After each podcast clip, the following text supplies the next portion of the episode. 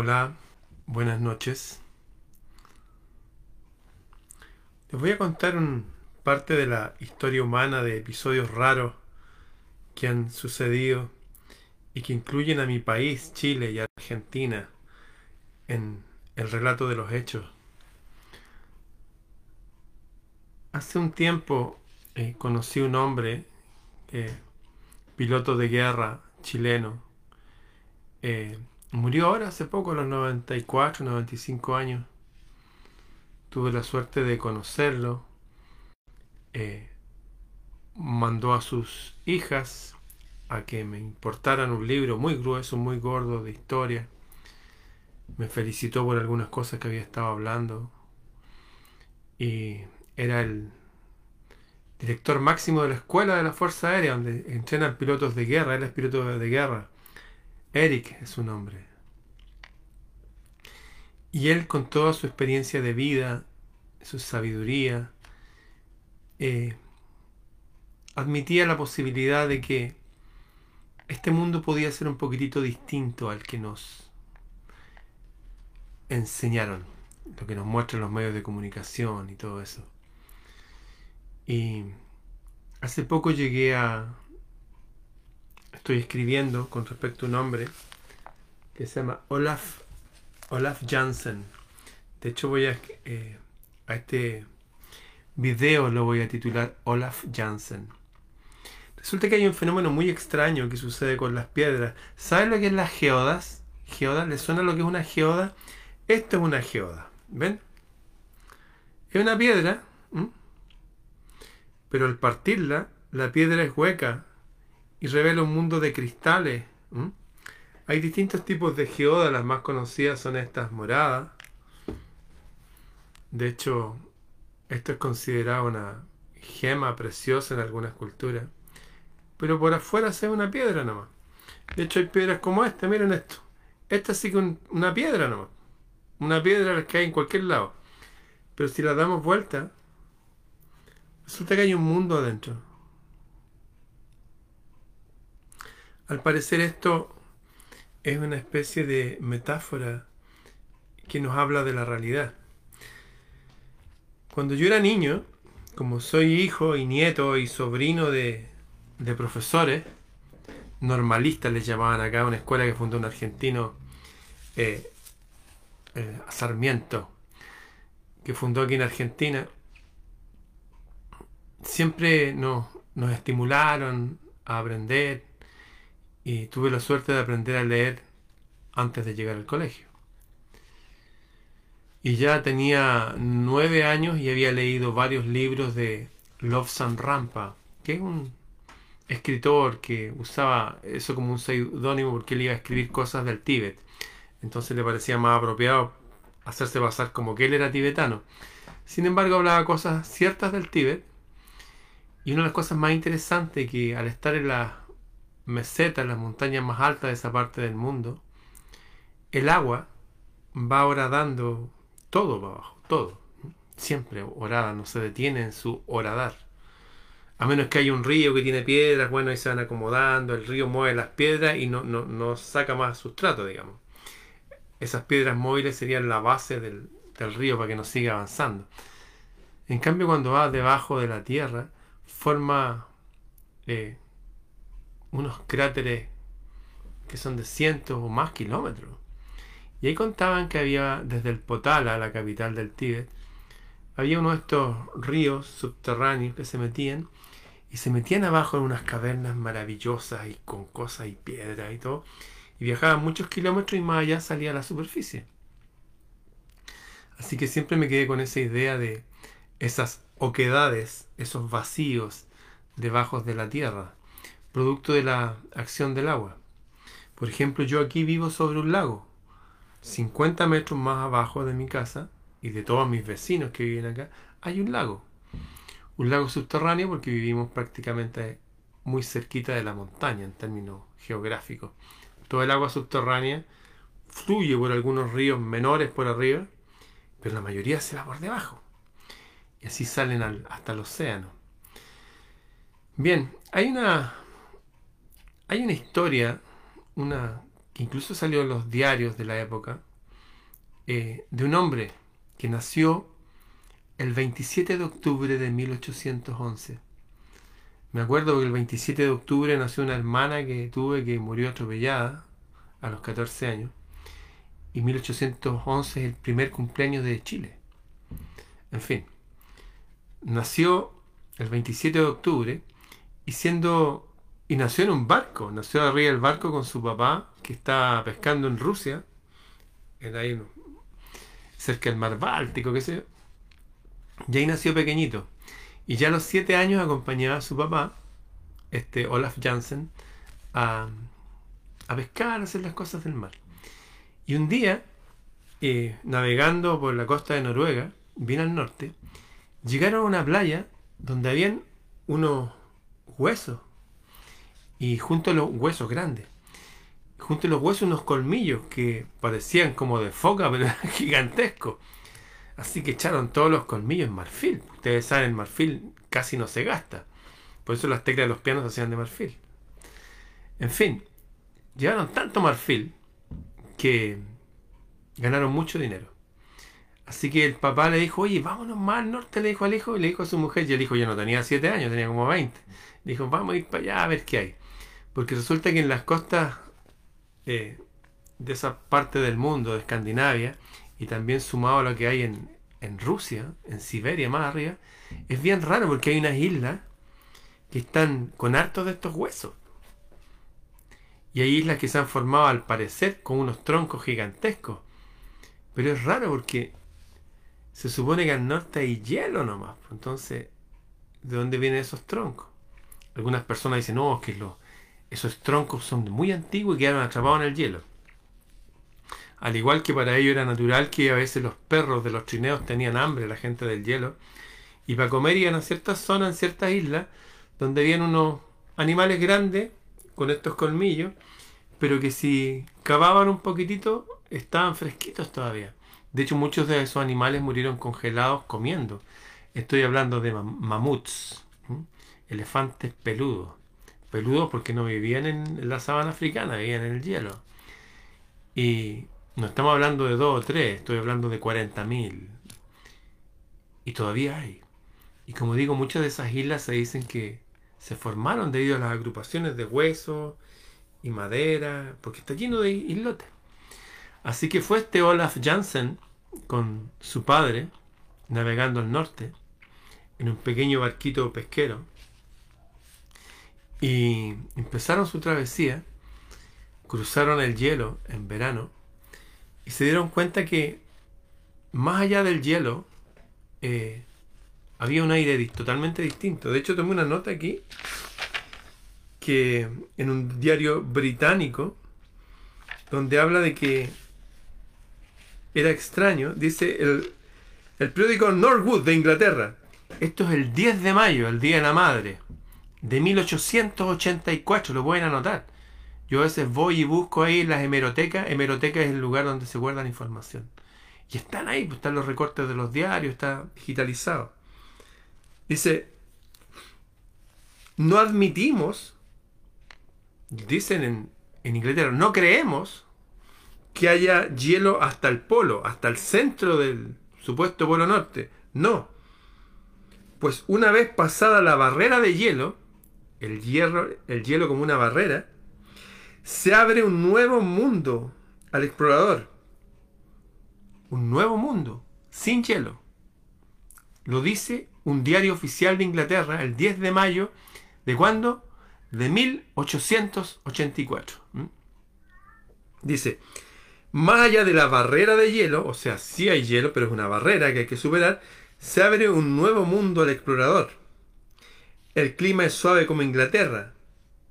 Y después muy agradable como las islas griegas. O sea, totalmente templado.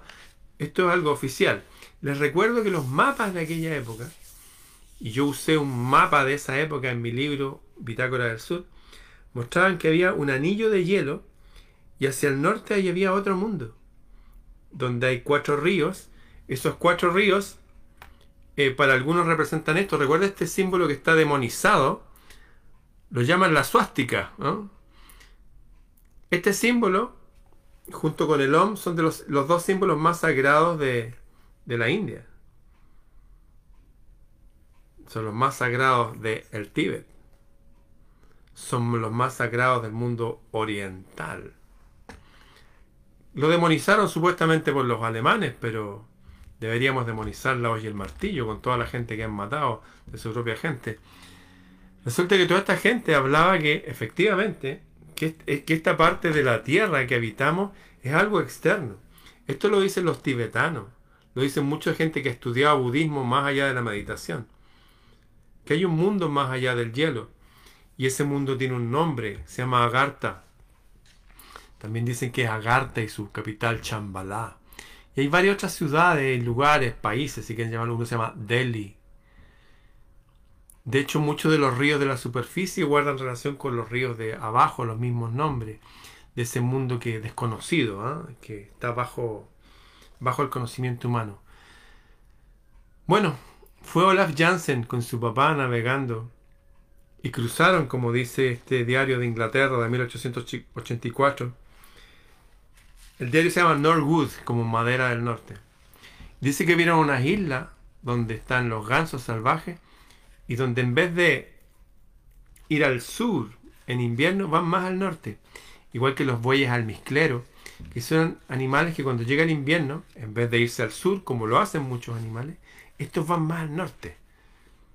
Y después vuelven, y vuelven con camadas nuevas, o sea, nuevas crías, las manadas más grandes. Así que fueron, como tenían suficiente dinero que habían ganado por estas ventas de colmillo, y fue Olaf Jansen con su padre efectivamente llegaron a un lugar y se dieron cuenta que era todo muy calmo, tenían un viento siempre que los dirigía al norte, andaban con brújula. Y de repente, en medio de un río muy lindo, empezaron a sentir que estaban cantando. ¡Wow! Otras personas que hicieron el mismo viaje. No, era mucha gente cantando y se dieron cuenta que venía una embarcación que parecía, bueno, estaba lejos y al acercarse se dieron cuenta que era muy grande. La embarcación tenía un nombre en otro idioma, pero que era algo así como un... Imaginemos un crucero donde sale gente a veranear. Algo así como algo de la felicidad. Les voy a hacer un resumen. ¿eh? Ellos fueron ingresados a este barco donde la gente era más de mayor estatura que la gente normal eh, era gente muy noble, muy buena, que vivía mucho más tiempo que nosotros, y estuvieron en ese mundo casi cuatro años. Y les hablaron de esto, le hablaron de estos cuatro ríos que forman estos símbolos antiguos, de ahí van y se distribuyen por toda la tierra. Y la historia es fascinante. ¿eh? De hecho, tengo el libro de, de viaje de, Olaf Jansen. Bueno, después de un tiempo decidieron volver y el regente, el rey de ese lugar, eh, les dijo, ya que bueno, sí, pero tengan mucho cuidado, les dijo, tenían preocupaciones porque las corrientes son favorables para entrar allá, pero no para salir. Y cuentan Olaf Jansen que todo esto pasó en el Ártico, hacia el norte del planeta. Y cuenta Olaf que con su papá trataron de salir efectivamente dijo, oye, es raro aquí, pero mira, los ríos no se estancan en ningún lugar, están fluyendo. Tenía su intuición de que tenían que ir para el otro lado. Y se devolvieron y pasaron por esta ciudad que se llama Delhi. Les recuerdo que hay una nueva Delhi, donde en la India nueva. ¿Y dónde está la vieja Delhi? La antigua Delhi. En fin. Se encontraron de nuevo con las personas que lo habían recibido durante mucho tiempo, aprendieron el idioma, aprendieron muchas cosas, vieron otro tipo de ciudades, otro tipo de tecnología. Y bueno, estuvieron de nuevo un rato con ellos, echaron unas cosas para comer y siguieron en la otra dirección. Bueno, cruzaron de nuevo un cinturón de hielo, se enfrentaron a unos iceberg. Y algo pasó con el desmembramiento de un iceberg que partió el botecito, lo hundió, Olaf Jansen quedó arriba del, de este témpano gigante de hielo y el barco quedó destruido y de su padre no supo nunca más. Y ahí quedó tirado. Y se despertó, eh, habían pasado más de cuatro años ya, y no sabía qué hacer. Y de repente empezó a caminar arriba y de lejos ve un barco que era un, un bayonero, me parece que escocés o inglés. Y le dijeron, oye, y lo ayudaron a bajar. Y le dijeron, ¿qué te pasó? ¿Cuánto tiempo llevas aquí? No, sé, fue ahora, hace poco, mi padre un accidente, ya. ¿Y qué hacían aquí? Y él le dice, nosotros, bueno, andamos en Noruega. Y el tipo le dice, pero eso es, eso es al norte del planeta. Nosotros estamos aquí, donde vienen a parearse las ballenas. En Argentina, Chile, al sur. Y no, es que nosotros viajamos por otro camino que hay hay un río debajo de la tierra donde de hecho decían que veían otro sol que es más es rojo es rojizo y en la tarde es más blanco y es rojizo siempre hay sol no, no hay y les contó que en ese mundo eh, nunca hay noche les contó que sube como una bruma eh, como una especie de neblina que riega todo. Bueno el dueño del barco dijo, ¿saben qué? Lo dejaron en un lugar abrigadito, comía el médico. Y él se dio cuenta que tenía que cambiar su relato porque empezaron a creer que estaba loco. Bueno, llegó a, Noruega ¿no? Su madre había muerto hace poco. Eh, habló con un tío, le dijo, tío, ¿sabes qué? Me gustaría que me ayudaras a, a, financiar otro bote para ir de nuevo a ese lugar. Y el, tío era un por ahí tengo el nombre del tío, bueno, le dijo, eh, quiero que me ayudes a, volver a ese lugar porque ya no tengo nada que hacer aquí, no está mi papá, mi mamá está muerta. Eh, Gustav Osterlind se llama el tío, Gustavo Osterlind. Y el tío le dijo, ya, yo te ayudo, ni un problema, pero quiero que cuentes esta historia con unos amigos que tengo aquí que también les gustaría acompañarte. Ah, en serio, tío, qué bueno. Porque no sabían qué había pasado. Y él contó la historia y los amigos no eran amigos, eran personas muy religiosas, eh, pertenecientes al ayuntamiento, a la municipalidad, y lo tomaron preso y lo llevaron a una de esas abundantes casas de locos que junto con los orfanatorios se construyeron en esa época, donde estuvo 28 años. 28 años. Bueno, después sigue su historia, eh, salió a los 51 años de ese lugar, no tenía amigos, no podía decir dónde había estado, lo único que sabía es pescar, así que se puso como pescador. Finalmente terminó viviendo en el sur de California hasta los 95 años, donde todo esto que estoy hablando con detalle lo escribió una persona en un libro y fueron los primeros relatos de este mundo más allá eh, del hielo los últimos relatos de ese mundo, que ya muchos hablaban de eso, hay mucha información. De hecho, los tibetanos dicen que en ese mundo que está allá vive el verdadero rey del mundo, que acá afuera estamos nosotros como que nos castigaron. De hecho, en el libro El Talmud, que tiene muchas cosas muy... que las metieron parece a la fuerza, como esta cosa del Talmud y la pedofilia, pero otras cosas muy interesantes, como cuando dice que cuando los primeros humanos fueron expulsados del paraíso, lo primero que tuvieron miedo fue la noche, porque no conocían la noche. No conocían la noche. Y de hecho a los anuits, los esquimales, cuando le dicen, ¿por qué ustedes no van más al sur? Porque siguen viviendo en el hielo. Y ellos dicen porque quieren vivir más cerca de sus ancestros, que viven en la Greenland, pues se llama Groenlandia, un lugar más allá del hielo, donde fueron expulsados. La misma historia del paraíso, de la expulsión, de todo eso se vuelve a repetir en todas las culturas, hasta en los esquimales.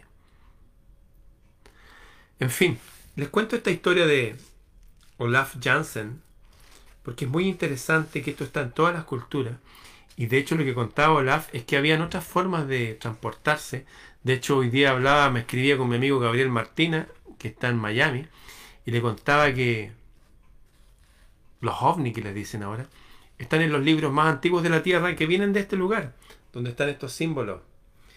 Están en el libro que se llama el Ramayana y el Mahabharata. Ramayana significa la epopeya de Ram y el Mahabharata significa la Gran India. Y donde muestran estos estas cosas que vuelan, volante, y muestran cómo son por dentro y cómo se manejan y qué combustible usan. Hay un mundo más allá de lo que nos han enseñado todo esto. Y al parecer este lugar donde estamos es una verdadera eh, lugar árido y una verdadera cárcel en comparación al mundo maravilloso que hay en otra esfera, en otra realidad, más allá de los polos. Algunos piensan que es una tierra subterránea con por estos asuntos de dar el agua. Otros piensan que es una tierra más allá del hielo, guiándose por unos mapas que tienen los propios tibetanos, que muestran la tierra rodeada de un cinturón de hielo y más allá otras tierras. Yo no lo sé. Solo sé que conocí un hombre, piloto de guerra, muy sabio, jefe máximo de una escuela donde enseña a, los, a la Fuerza Aérea de Chile a volar, que murió el año pasado. Que él admitía que algo de esto sí. Es posible, absolutamente. Y todas las culturas antiguas también. Se los cuento para que pongamos también la mente más allá de esta realidad. Acá la realidad está apretando harto con los niños, especialmente en la educación. Si han visto mis antiguos videos, los del día, de ayer, ya empezaron a masturbar, a tocar a los niños, unos tipos, no somos médicos, en los colegios, llegando a tocar a los niñitos y que se desnuden, y que se toquen la punta de los pies, y que dejaron a niños traumatizados en mi país. El gobierno no va a hacer nada, la policía no va a hacer nada, los padres no van a hacer nada. Estamos en un mundo extraño. Yo me sumo a lo que decía el Galileo, el hijo del carpintero, que este no es nuestro mundo. No lo es, decía, este mundo no. Este reino no es nuestro. Nosotros somos de otro reino. Así que para toda la gente que tiene a veces esa sensación de, oye, ojalá que me vinieran a buscar. ¿Cuándo va a cambiar todo esto? ¿Quién va a terminar con todo esto? Les cuento que para todas las culturas antiguas hay una realidad más excelsa. De hecho, hay un libro que se llama Los Efesios, donde habla que el Galileo vino a predicar a los seres humanos y a otros que habitan en una tierra más profunda. Y eso no tiene ninguna explicación eh, teológica hasta el día de hoy.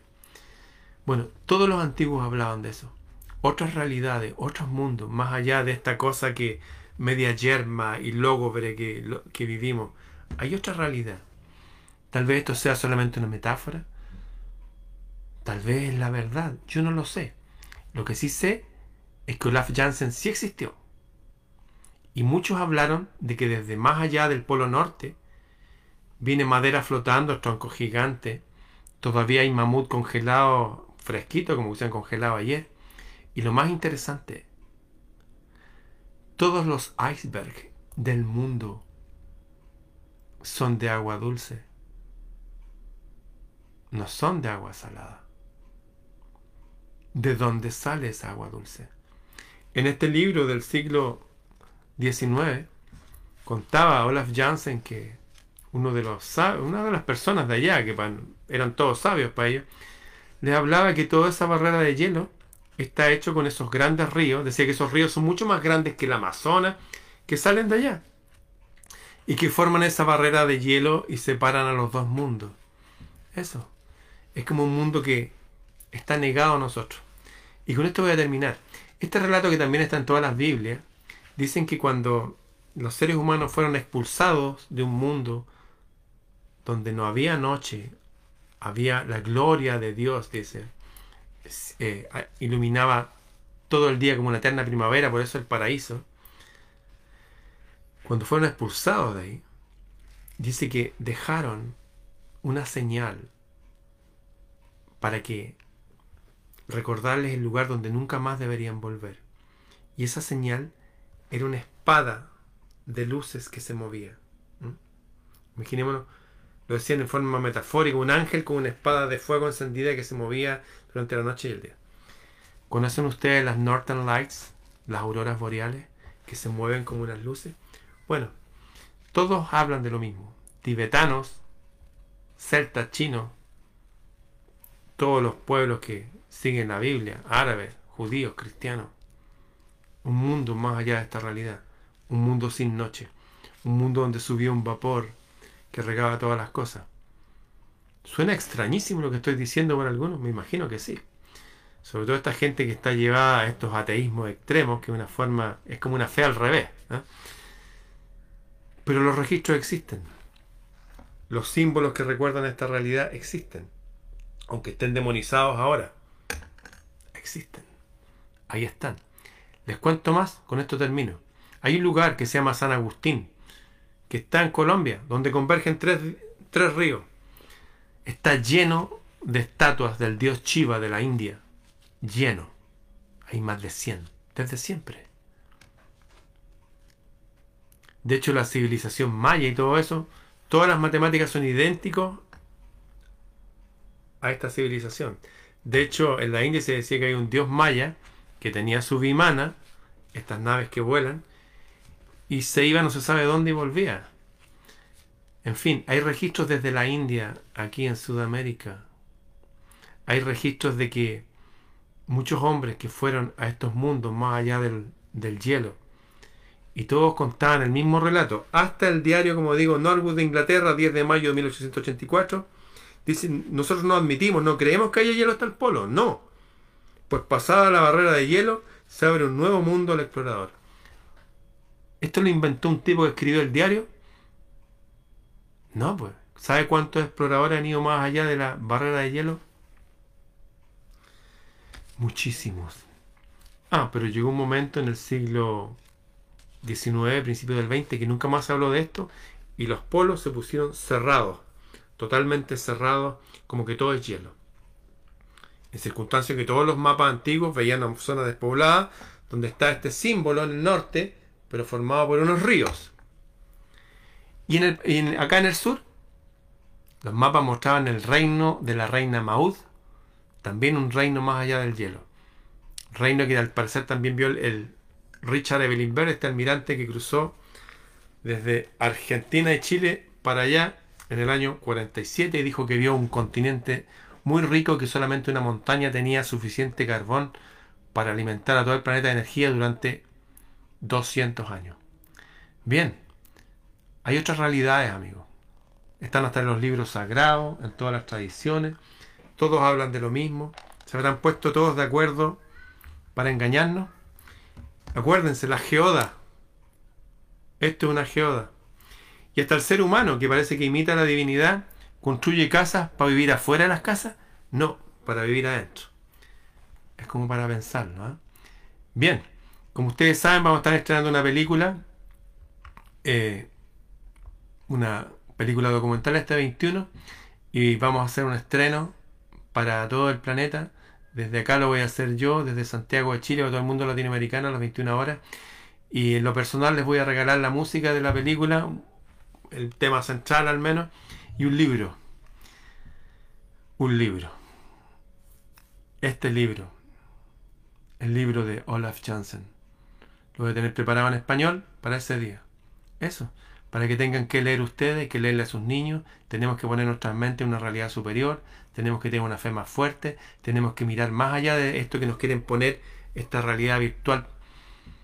Estos artes nos dicen, nos ponen unos imbéciles como, uy, los mejores intérpretes. Mira que voz que esto, mira que las letras más maravillosas. Aquí en Chile ya empezaron a, eso es pedofilia lo que hicieron con los niños en el sur. Vamos a subir el nivel nosotros también, vamos a buscar más luz, más paz, más conocimiento y vamos a tener vidas más entretenidas nosotros en nuestras casas y con nuestros hijos. Bien, los que quieran participar de la película me pueden escribir para estar en el estreno, los que quieran participar de los grupos de estudio me pueden escribir a freireramon.gmail.com. Será hasta mañana.